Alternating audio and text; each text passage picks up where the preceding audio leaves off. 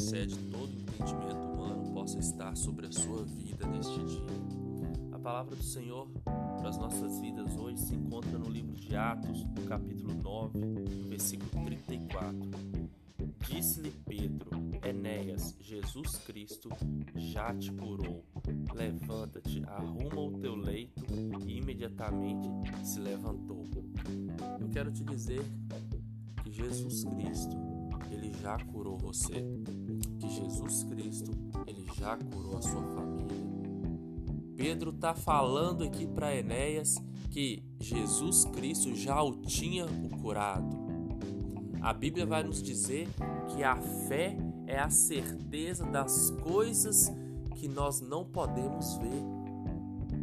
A Bíblia fala que nós precisamos ter fé para alcançar o prêmio que o Senhor tem nos preparado. Eu quero te dizer uma coisa, que você pode não estar tá vendo, mas Jesus, ele já entrou com a provisão na sua casa da restauração, da cura, da libertação. Ei, aquilo que tem feito você perder noite de sono, aquilo que tem feito você ficar ansioso, tomando remédios. Ei, o Senhor já está te dizendo nesta manhã que Jesus ele já curou você. Tenha fé, tenha fé e creia que o Senhor ele já fez o melhor para sua vida.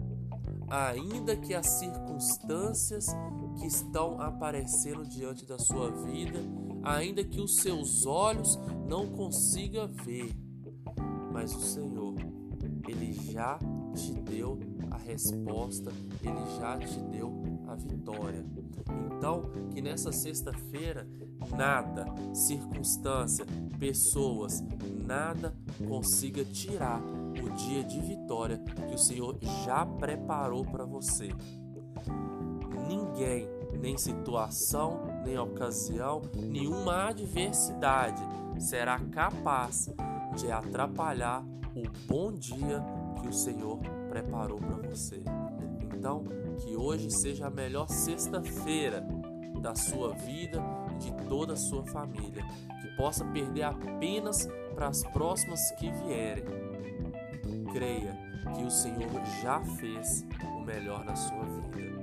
Tenha uma ótima sexta-feira e que Deus nos abençoe.